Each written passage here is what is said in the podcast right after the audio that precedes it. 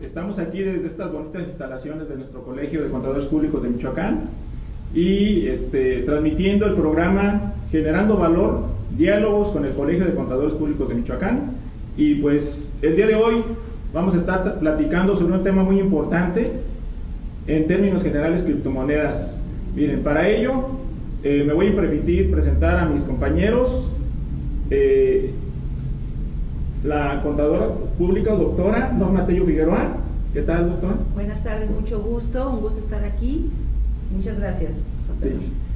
Mi estimado amigo, el maestro y contador Ramiro Humberto Ortega Campos. ¿Cómo están ustedes, mi estimado amigo? Muy bien, mi estimado amigo Gabriel. Un saludo para todo el auditorio que nos está haciendo favor de vernos. Sí. Estimado amigo doctor Rafa Aguilera Aguilera, ¿cómo estamos, mi estimado Rafa? Muchas gracias, un gusto coincidir con ustedes hoy, igualmente toda la audiencia. Sí. Y mi estimado amigo el maestro Manuel Mata Rubio, también aquí presente. ¿Qué tal, amigo? Muchas gracias, amigo. Un gusto estar con ustedes. Saludos para todos. Sí, su servidor Gabriel Escobedo Guillén, también eh, presidente de la Comisión de Eventos Técnicos del Colegio, tendrá el gusto de llevar a cabo esta entrevista. Eh, esta entrevista deriva de un evento que vamos a tener, un, un curso muy importante eh, en nuestro colegio los días 11 y 12 de, del mes de marzo, ¿sí? en donde participan varias comisiones de nuestro colegio. El tema, el tema este, de, de este curso es aspectos tecnológicos, empresariales, fiscales, contables y de lavado de dinero de las criptomonedas. Es un tema sumamente interesante. Tratamos de llevar a todos nuestros colegiados, a nuestros amigos, un tema redondo. ¿En qué sentido? Que se ve desde, desde todos los ángulos, ¿sí? Que se ve desde todas las ópticas.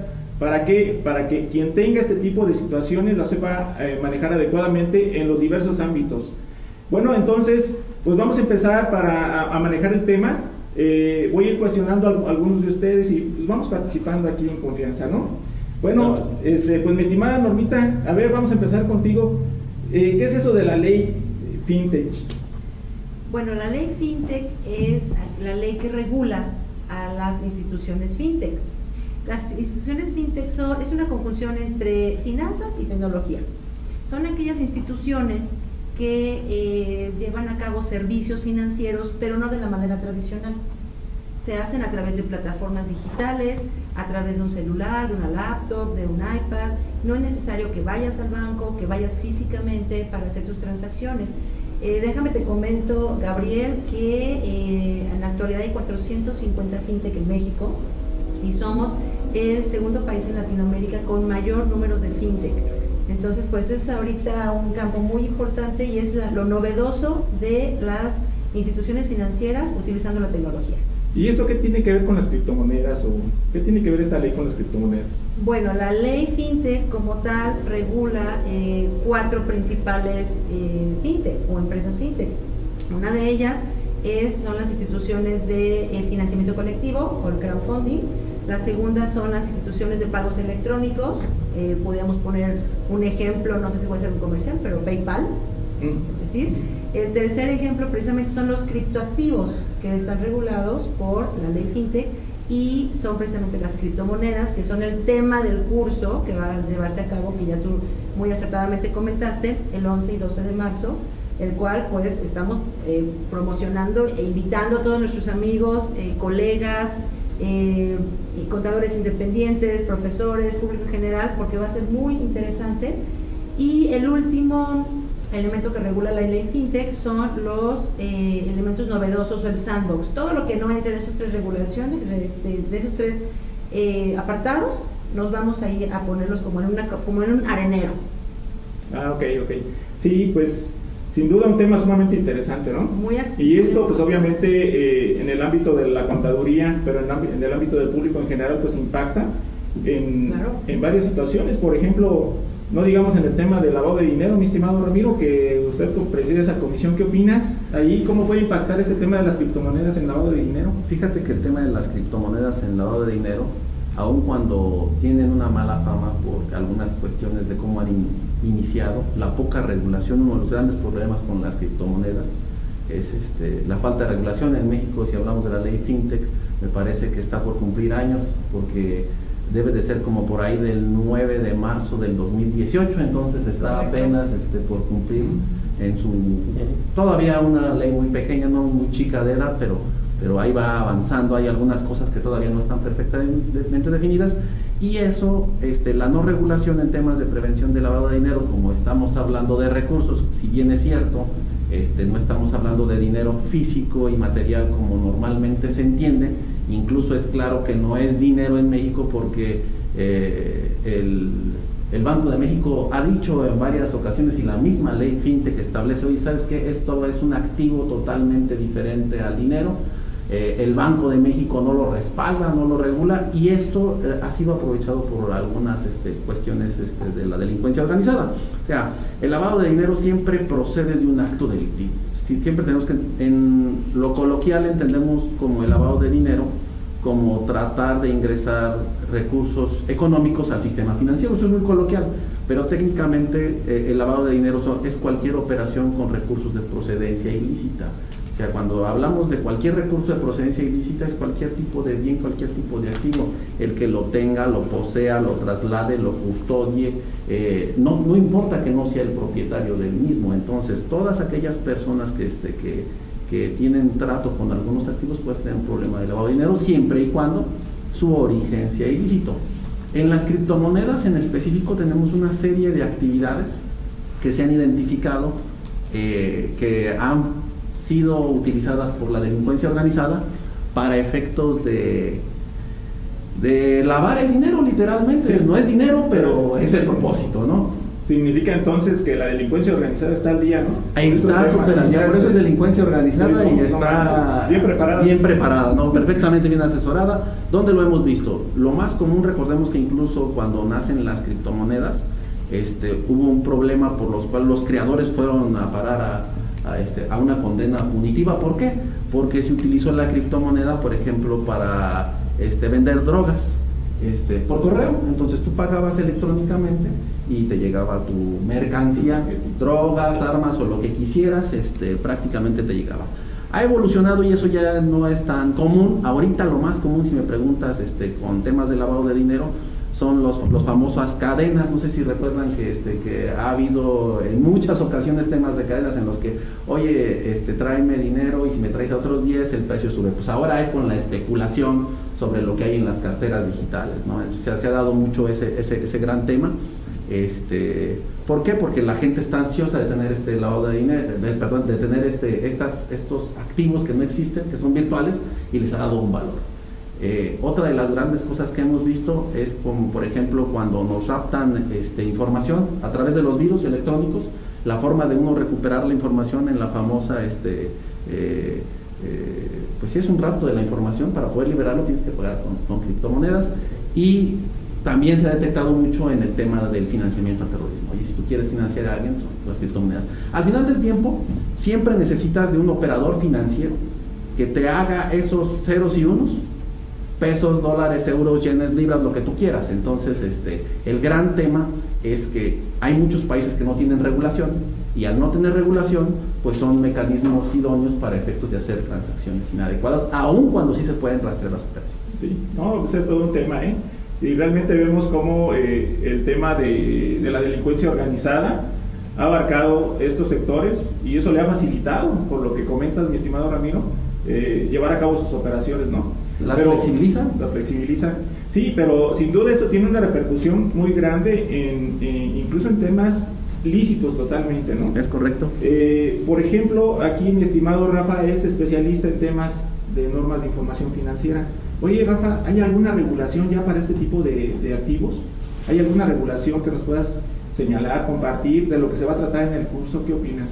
Sí, mira, es correcto, así como lo comentan nuestros amigos eh, que me antecedieron en la normatividad contable, en particular en México, el Consejo Mexicano de Normas de Información Financiera, sus acrónimos CINIR, ha trabajado constantemente en actualizar la normatividad de estos temas que son muy actuales y ha emitido una NIF, una norma de información financiera, que es su nombre C22, esa es la, este, la nomenclatura, y el nombre es criptomonedas. Entonces, si hay una normatividad específica, una regla contable para este tipo de operaciones con este tipo de actividades. Y tú, Rafa, eh, en la práctica, ¿cómo has visto a nosotros como contadores? ¿Qué tanto has visto que sabemos, que conocemos, que nos interesa? De repente nos andamos dando de, golpes de, cabeza, ¿no? Porque nos dice un cliente, oye, voy a invertir en esto y ¿qué, qué te has topado con eso? Sí, es muy, muy común entre los algunos contribuyentes, clientes, el uso de este tipo de instrumentos para invertir. Y obviamente lo que buscan las normas de información financiera es cómo tener correcto registro o la información de calidad sobre este tipo de operaciones. Y eso todo está plasmado en el propio documento NIF C22. Entonces, este, esta NIF C22 me señala cómo debo de registrar ganancias, pérdidas, cómo debo, debo registrar las, eh, propiamente la inversión que hago, en las criptomonedas. Es correcto, ahí en esa están las, reglas o normas, en qué momento cargar, en qué momento abonar, cómo reconocer un, ingreso por el incremento de su valor, su decremento de valor, su venta o otros temas como es la propia custodia, que lo externaban muy bien ellos. Este, la custodia, no soy dueño de la moneda, pero las custodio también lo trata esta norma. Eh, cuando tengo deuda en, en criptomonedas, o sea, debo en criptomonedas, o tengo que cobrar en criptomonedas. También todos esos temas los trata la propia NIF 22 No, excelente, excelente. Y, mi estimado Manny, en el tema fiscal, ¿cómo andamos ahí? ¿Qué pasa si yo invierto y yo gano, yo pierdo?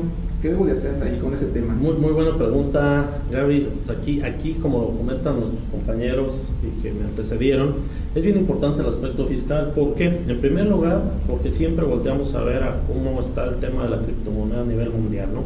Entonces, la pregunta constante es, a ver, ¿qué pasa? Y a nosotros como profesionistas de la, de la contaduría, pues nuestros clientes, amigos, compañeros nos preguntan, oye, y estoy invirtiendo en criptomonedas, lejos, lejos de que sea seguro, no, es pero si estoy ganando o si pierdo, ¿qué efectos fiscales le doy?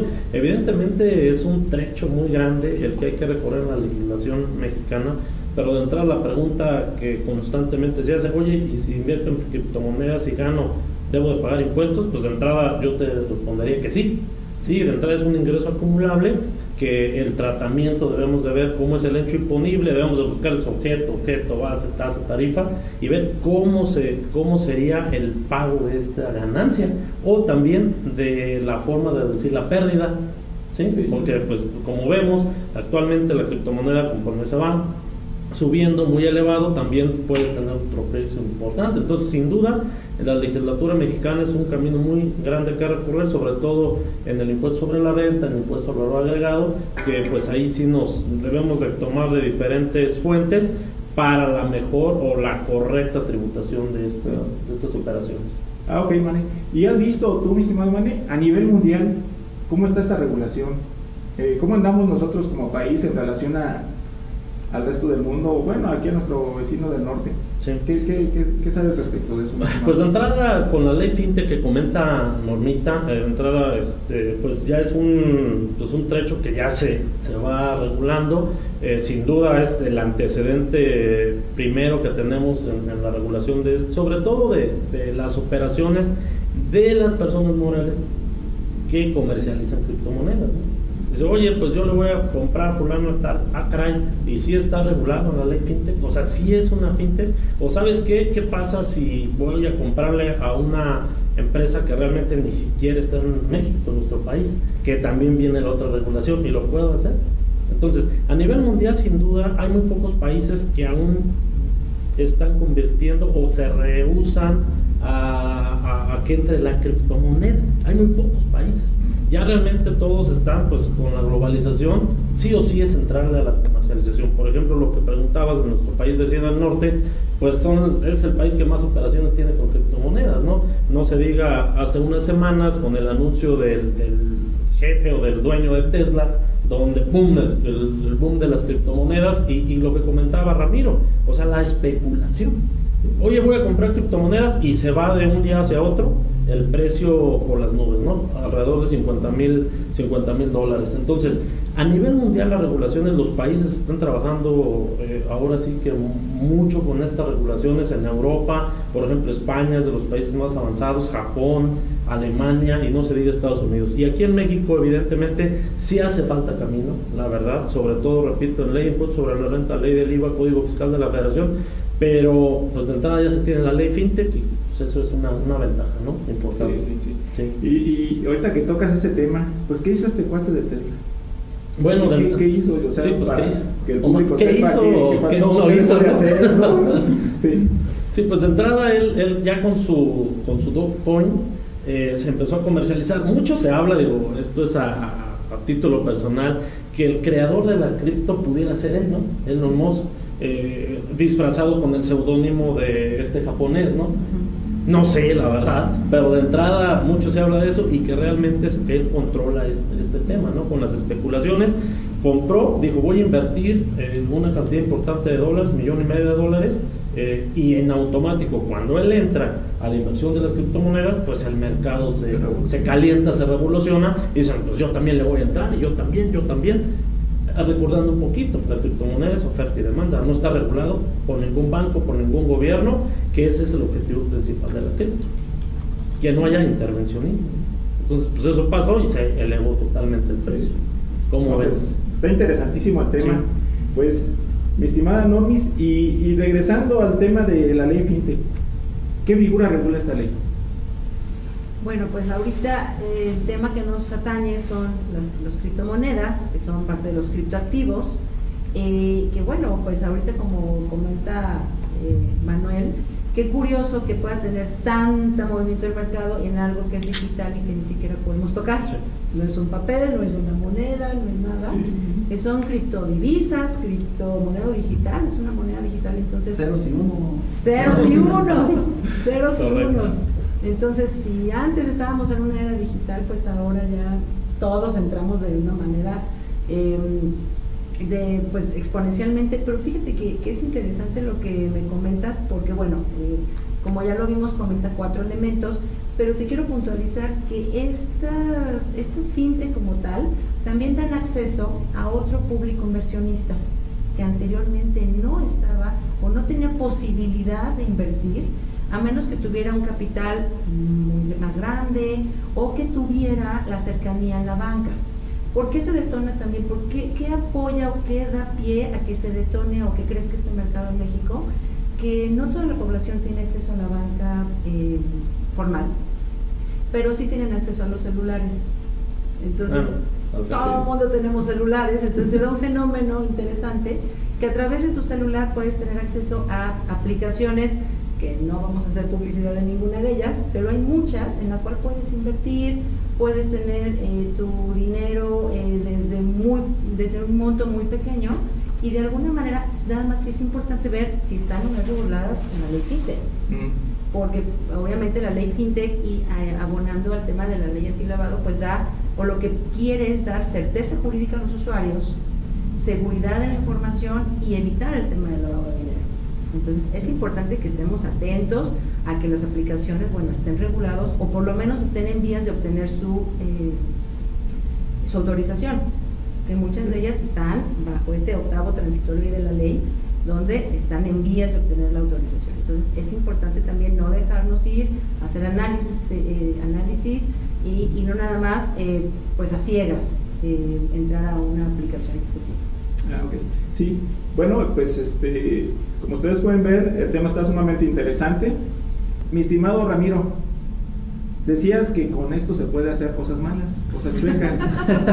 ¿De qué estamos Sí. hablando ahí? Eso de recursos de procedencia ilícita, ¿de qué, ilícita, de qué trata o qué? qué- Lo- qué- todos qué- los recursos que proceden de procedencia ilícita en términos del Código Penal Nacional eh, son cualquier producto de un delito. Por ejemplo, vamos a ver, hablando de criptomonedas. Oye, ¿sabes qué? Es que eh, muy común. Te voy a vender un producto y en la venta de ese producto págame con criptomonedas. Pasa el tiempo y el producto no te llega. Esto es un fraude. Y cuando hay un fraude, el producto de la ganancia de ese fraude se llama recursos de procedencia ilícita. Y eso generalmente, si lo manejas con criptomonedas, pues lo puedes ir moldeando en el sistema financiero, cambiando de carteras virtuales, hasta que quede en un país donde no está regulado, ahí lo puedes bajar a una cuenta bancaria o gastarlo con algunos otros mecanismos o métodos, y utilizar esos recursos. Entonces, este, se da mucho o se utiliza mucho eh, eh, las criptomonedas por la delincuencia organizada para refugiar esas ganancias. Por ¿Eso es lo que llamamos lavado de dinero? Perdón? Eso es lo que normalmente entendemos coloquialmente como lavado de dinero, aunque técnicamente el lavado de dinero es el reingreso de recursos al sistema financiero, se entiende que todas las operaciones con recursos procedencialista son lavado de dinero. Incluso este, no queda tan claro a nivel mundial cuando Gafi habla de lavado de dinero porque parecería que solo se está preocupando de esas cuatro actividades, pero en las legislaciones de todo el mundo están alineadas para que cualquier hecho ilícito sea seguido bajo esas mismas líneas, ¿no? Entonces, este, todos ese tipo de operaciones, ¿cuál otra, te, voy a decir cuál otra eh, tipo de operaciones terminan en criptomonedas en la actualidad? Todos sus cargos que les hacen sus tarjetas de crédito, que, este, que de repente no reconocemos las personas, todos sus cargos generalmente, como están en el sistema financiero, se convierten en criptomonedas y terminan en otro país o en otro vehículo o en otra persona que es la dueña ilícita de esas ganancias. O en ese caso, o nos están robando a nosotros los tenedores de las tarjetas de crédito, de los plásticos, de las líneas de crédito, o cuando llegas a demostrarlo de una manera adecuada, pues al banco en específico. Entonces podría darse el caso de que si yo compro una criptomoneda, esté comprando un bien que no es lícito. Entre particulares podría ser, entre particulares podría ser. Si tú se lo, si tú se lo compras a un operador financiero serio, por ejemplo, todavía este, hay, eh, algunos operadores serios este, del país es raro, pero cuando entra la ley fintech, corren y se van, ¿no? O sea, ¿por qué? Porque la legislación en específico no les agradó y eso que como bien lo decía Manuel, no están reguladas todas las operaciones, solamente estaban reguladas las que se hicieron a través de FinTech, pero era claro que eh, se empezaba la regulación en México y no querían sentirse obligados a ningún tipo de circunstancia. Entonces, este, pues sí, sí puede suceder. Sí, ok, ok. No, pues hay que tener mucho cuidado con estas inversiones, ¿no? Hay que tener mucho cuidado. Entre particulares es que eh, es tan flexible que teniendo tú tu cartera electrónica, yo mi cartera electrónica, podemos intercambiar porque son contraseñas, son claves. De hecho, fíjate, padrísimo. Hasta antes de la ley FinTech era muy complicado para el gobierno este, identificar que eso era un hecho ilícito.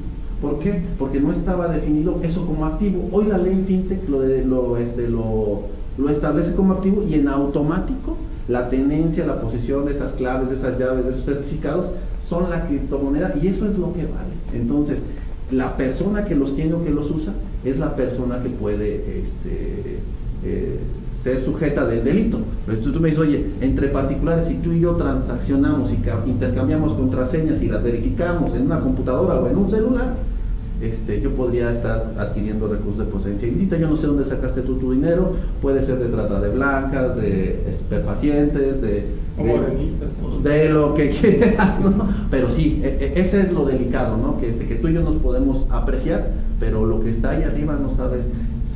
¿Por qué no sabes? Porque es como si fuera dinero. Obviamente sí se puede rastrear, pero, este, pero tú no sabes de dónde procede. Sí, puede ser que este billete que traigo aquí también haya tenido su origen, ¿no? Su origen ilícito. pero ahorita ya se hizo. Pero ahorita no te pueden probar que es el mismo billete, no es la falta de trazabilidad. Eh, eh, se puede romper, ¿eh? Se puede romper la famosa trazabilidad este, de, de, estos recursos electrónicos y puede llegar a ser difícil.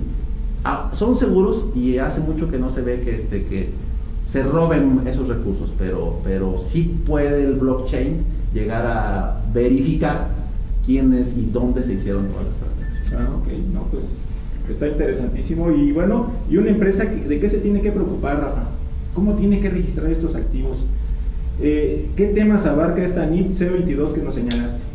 Sí, como lo acabamos de ver, el tema de criptomoneda no solamente es la moneda en sí, o la criptomoneda, entendiéndose pues a esta forma de invertir o medio de pago como una moneda que está ahí en el internet, que no, como bien no se puede tocar.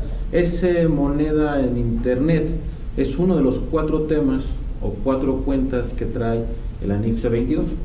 Entonces, uno es la criptomoneda o la cuenta de criptomoneda como tal. ¿De qué se carga? Cuando se compra, de qué se abona o de cuando se va en vende, ¿no? Y obviamente en el transcurso del tiempo, es decir, cada periodo, cada mes, tendré que hacer su corte si gané o perdí. Una especie como lo de la ganancia cambiaria. Gané o perdí por tener dólares, gané o perdí por tener criptomonedas. Ese es el primer tema. El segundo tema, como lo estrenábamos, es ¿cuál es el tratamiento contable de las empresas tecnológicas que las custodian? O sea, ellos que como el banco pues que tiene el dinero de nosotros, no lo está custodiando, no es el dueño del dinero, no los está guardando. Entonces, ¿cómo tendrán que contabilizar estas empresas que las guardan ahí en sus computadoras, en sus servidores? Entonces está la propia este, reglas. La tercera es, el tercer tema es todas las deudas o documentos por cobrar o cuentas por pagar denominados en eso.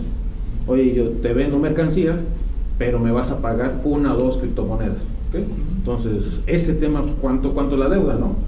Porque recordemos que para contabilizar en México tiene que estar valuado en pesos mexicanos, ¿no? Entonces no puedo poner, voy a valorar este, tres criptomonedas, no, en pesos cuánto vale.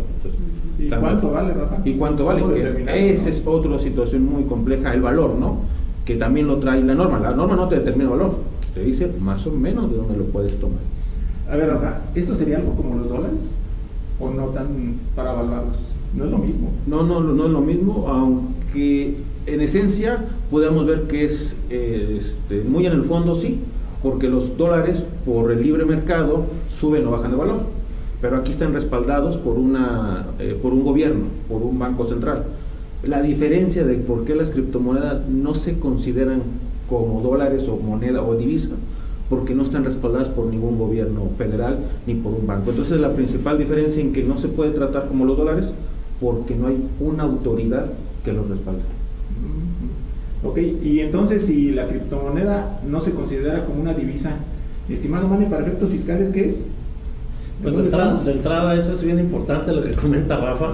De entrada, pues, no, es un, no es efectivo, no es una divisa. La ley FinTech lo define como un activo virtual y, y la, la, legislación pues, lo, lo, define igual, como un activo virtual. El detalle es de cómo lo considero.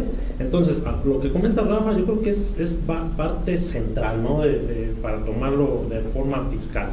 De entrada, él comenta, ¿sabes qué? Pues están los mineros, están las empresas, ¿no? Este, la, fluctuación cambiaria cuando, pues obviamente yo tengo criptomonedas, ¿sí? Y, y, pues al final del día, de la semana, de la quincena, del mes, pues a lo mejor tengo una criptomoneda y pues debo de hacer mi fluctuación cambiaria, se podría decir, ¿no? Por llamarlo de una manera. Entonces tengo que ver si gané o perdí. Pero está el otro tema, yo creo que más interesante, que es el tema que comenta Rafa también, y si compro mercancía con criptomonedas. Ah, Entonces, la ley lo voy a considerar, es una pregunta, ¿eh? lo considero como una permuta. Tú me, tú me, das, porque en la ley, en la ley, en la ley este mexicana, en las leyes mexicanas, ley impuesto sobre la renta, código fiscal, ley del IVA, de entrada considerarse un activo intangible es un activo. Entonces tú me das mercancía, yo te doy un activo. Entonces, ¿cómo sería? en lugar de darte un vehículo, te doy criptomonedas. Exactamente. ¿Cómo estimado Manuel, ¿dónde vas a ver cuántas criptomonedas tengo? Necesitas mi clave de acceso. Exacto. Exacto. ¿Se pueden descargar estados de cuenta o cómo funciona? ¿Tengo una cuenta bancaria? Una fotito. Pues, es que eso es interesante, o sea, realmente tengo activos y pues si invierto con una empresa fintech, que por cierto, está, digo, no salvo me equivoco, hay una regulada, ¿eh? es un tema de criptomonedas. Las otras, como dice Ramiro, empezaron a huir. No, espérate, aquí en México estamos hablando, ¿no? Pero de entrada dices, a ver, tengo dos criptomonedas, perfecto voy a tomar una para pagar la mercancía. Si mi proveedor me la acepta, pues yo estoy dando un activo y él me está dando un activo. Entonces, hay una ganancia por intercambio. Para mí es un ingreso y también para mi proveedor. Para el impuesto sobre la renta. Pues es que es un tema interesante. Si, si la ley FinTech lo considera un activo virtual, la ley de impuesto sobre la renta es un activo intangible, pues entonces tú estás dando un activo. ¿Sí me explico? Entonces, tienes que entrar en la regulación de la tributación de pagar con otro activo. Y es muy diferente a, irme directamente, ah, pues yo pago con una criptomoneda, entonces para él puede ser, o para mí puede ser un ingreso acumulable, o es doble enajenación. Ok, o sea, entonces podríamos decir que la criptomoneda tiene tratamiento de dinero, ¿no? De entrada no. No está regulado, como comentaba Ramiro también, en la ley monetaria, Secretaría de Hacienda, bancos centrales, mm, dice que no es un activo, dice que no es dinero. No está prohibido, pero no es dinero. ¿no? Entonces no es tratamiento de efectivo. ¿No? Si no está prohibido, está permitido. Está ¿verdad? permitido. Encima del derecho, entonces. Sí. De entrada, pero pues, no para hacer operaciones ilícitas, ¿verdad, amigo? Porque- Pues no, pero mira, todo este tema tiene un, un gran asunto, o sea, es un activo virtual, ¿sí? Entonces, ¿dónde hiciste la operación ilícita? O sea, en el ciberespacio o dónde está la afectación de... Realmente, hablando en temas de prevención de lavado de dinero, este, te centras mucho y te apoyas mucho en el sistema financiero. El sistema financiero es el que tiene la gran carga porque es el que va a desconvertir o transformar esos ceros y unos en algo líquido. Hasta antes de eso es bien complicado, es bien complicado. Aunque se puede rastrear, es muy difícil dejar la evidencia. ¿Por qué? Porque tú y yo estamos cerrando el negocio de palabras. Voy a poner un caso extremo, ¿no? Hoy sabes que, este, Gabriel, aquí tienes dos criptomonedas por derribar dos torres en Estados Unidos. Oye, ¿qué evidencia hay de esas dos circunstancias que tú y yo estamos planteando aquí, no? O sea, podrían preguntarnos que si tributamos adecuadamente, que si, pero la evidencia real, sal- salvo por mi conducta, o sea, si, si yo soy miembro de ISIS o una persona en ese sentido, pues se va a entender que la transacción que tuvimos entre tú y yo tuvo alguna circunstancia y salvo que tú declares o yo declare que el producto de esa, de esa transacción es eso, pues yo no creo que haya facturas o yo no creo que haya algún tipo de circunstancias. Por eso te decía, ¿dónde la vas a ver? No. No, No. Regulado. Pues debería a lo mejor de haber, pero pues dudo que alguien que opera con criptomonedas quiera regularse. Si lo que se trata, como bien lo decía Manuel, es de la libertad. Sí. De ahí nace, por eso ningún gobierno la respalda, por eso ningún banco la respalda, más bien todas la- lo repudian. ¿Por qué? Porque se trata de eliminarlos. Por ejemplo, te pongo un ejemplo. Para hacer una transacción, Rusia, México, para la compra de un inmueble, puede ser una transacción complicadísima. Y más si el- tu cliente te dice, oye, lo tengo, pero en oro en mi país. Uf, o sea, dices, en lo que lo desconvierto en oro y compro, pues, a ver, eh, eh, Asia, ¿con quién mercadea? Pues mercadea con, este, con, con Londres. Ah, pero pues Londres no quiere tu- tus monedas este, rusas, entonces a lo mejor tienes que comprar francos y luego convertirlos a libras y luego a dólares y luego a pesos. Entonces, si fue complicado decírtelo aquí en este en- Platicado. platicado, en medio del sistema financiero, en medio del sistema financiero puede ser muy complicado. Pero si el banco que certifica de un lado y el banco que certifica del otro te dice, ¿sabes que Este oro es lícito, no tiene ningún problema. Y sabes que el inmueble en México también es lícito. En dos horas, esa transacción que te podía haber llevado dos o tres meses realizar en lo que te certificaba físicamente el oro y haces todos los cajes, en dos horas puedes estar firmando tranquilamente este, la transacción. Y como sí puedes verificar el origen de los recursos y pueden quedar todos los documentos debidamente asociados, entonces puede ser una gran herramienta de negocios y que está cubierta por el tema de prevención de lavado de dinero. No, pues, eres un expertazo, mi estimado. Sí, ya nos dejaste con ganas de que ya sea curso, ¿no? Ya. Bien. Oye, mi estimada Norma, bueno, eh, en esto de las fintech, ¿qué nos puedes decir? ¿Qué más nos puedes decir? ¿Qué ventajas tiene, eh, que se tiene con el crecimiento de este tipo de, de figuras? Eh, fíjate, Gaby, que bueno, es, es interesante cuando uno se pone a, reflexionar y al interior de la comisión que presido, que es la Comisión de Tecnologías Financieras del Colegio de Contadores Públicos de Michoacán, eh, que, es, que hay eh, compañeros, bueno, muy apasionados del tema y hacíamos un análisis en nuestra última sesión de qué tan importante era que los, los ingresos pasivos los pusiéramos a trabajar. Esos ingresos que tenemos ahí que realmente pues no te dan ningún rendimiento, a lo mejor lo que tienes en tu cuenta, el corriente, que lo vas a utilizar a muy corto plazo, pero pues en lugar de dejarlo ahí, pues hay que ver opciones de inversión y las, tecnolo- las fintech se vuelven en una muy interesante opción. Eh, al margen de, de estudios y de análisis que hay que hacer, eh, lo vuelvo a comentar, no nada más irse con la publicidad que te den o los rendimientos que te prometan, eh, triplicarlos, cuatriplicarlos, bueno, habría que ser cuidadosos, pero es una ventaja porque se abren mucho más las posibilidades de inversión para el público desde los estudiantes. De hecho, también es uno de los objetivos de la comisión junto con otras comisiones, eh, de poder decirles a los jóvenes, ¿sabes qué? Al, aunado a la cultura del ahorro, te decimos que hay opciones accesibles, que puedes tener acceso a ellas muy fácilmente, entonces era un binomio interesante. Se fomenta la cultura del ahorro eh, y por otra parte, pues utilizamos toda la tecnología que estamos viviendo ya todos inmersos en, un mundo tecnológico. Entonces, vemos ventajas, este, obviamente ley FinTech vino a regular y como acertadamente comentaba Ramiro de todo el escenario que se veía muy escabroso cuando nos lo platicabas, pero pues es verdad todo lo complejo que se puede eh, llegar, pero también tiene muchas ventajas porque las regulaciones pues ya vienen a dar certidumbre, eh, somos el país número 7 eh, a nivel mundial de legislación en fintech.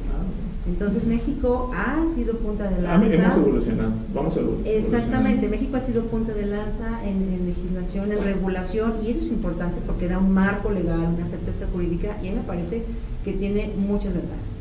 No, pues excelente. Déjame hacer un comentario, mi estimado Fíjate qué interesante es lo que dijo Normita. Este, Manuel o mi estimado amigo Rafa, no recuerdo cuál de los dos, dijeron cuesta 50 mil dólares una, una criptomoneda después de que Musk dijo este, que iba a invertir ahí, ¿no? tuvo esa fluctuación. Pero lo interesante es que puedes comprar menos de una criptomoneda. Se pueden fragmentar en lo que quieras. Puedes tener. Punto 10 de la criptomoneda. Una nada de criptomoneda, ¿no? Entonces, este, eso sí es bien importante. No, no tienes que tener una completa, puedes tener un pedacito de un cero y un uno.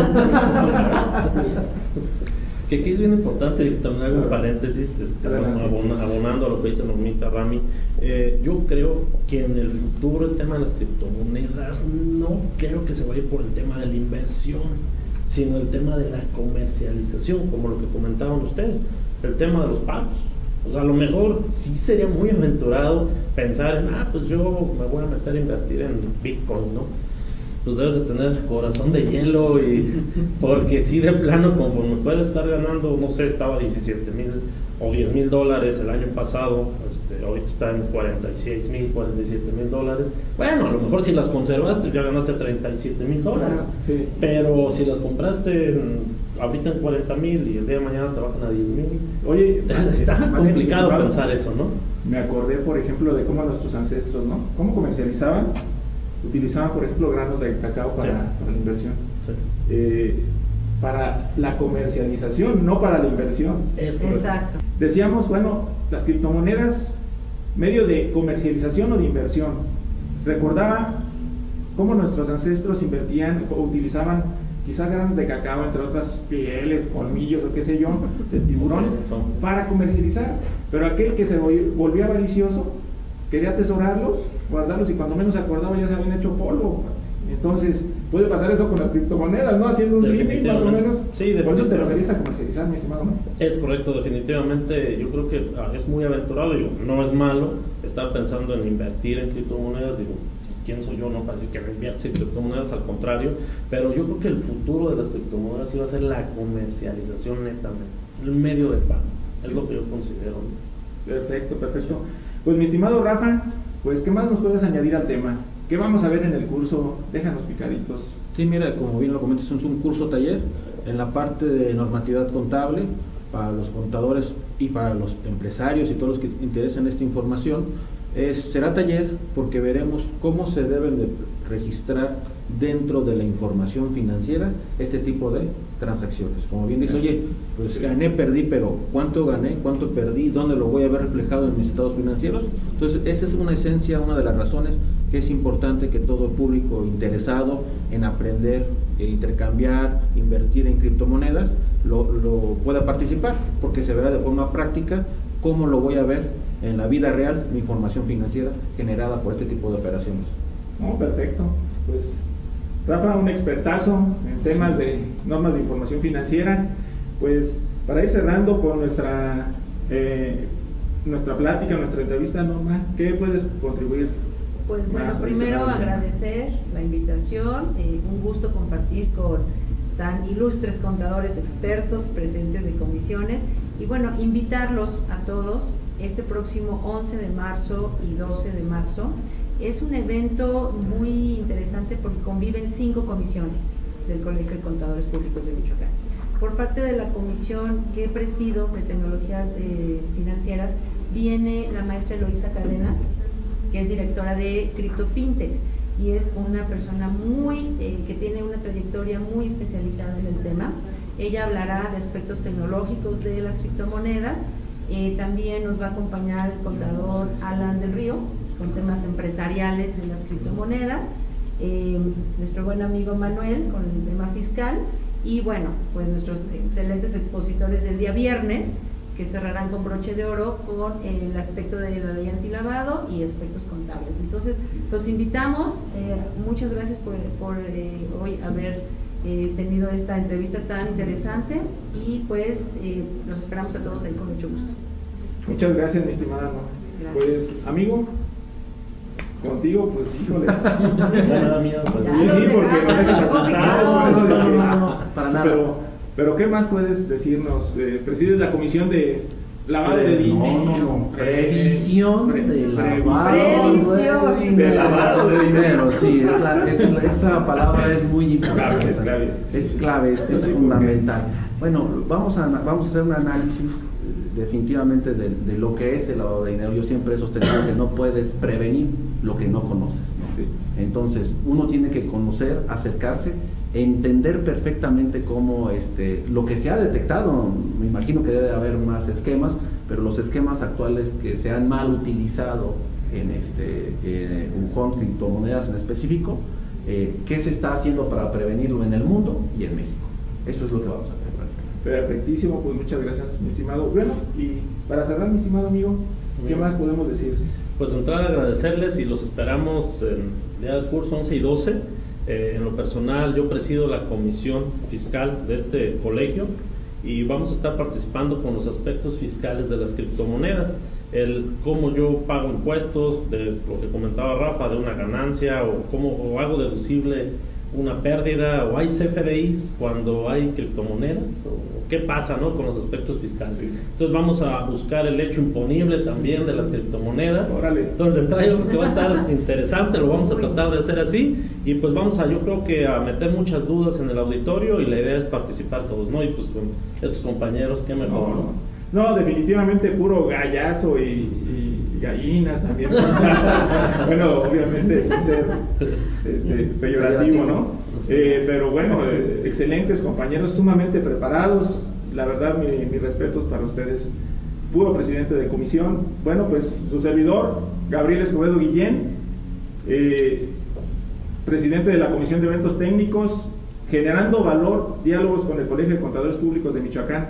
Pues agradecemos, mis estimados, esta, entrevista y pues ha sido un placer. Recordemos que tenemos nuestro evento entonces el 11 y 12 del presente mes, de 4 a 8 de la noche. 4 de la tarde, 8 de la noche.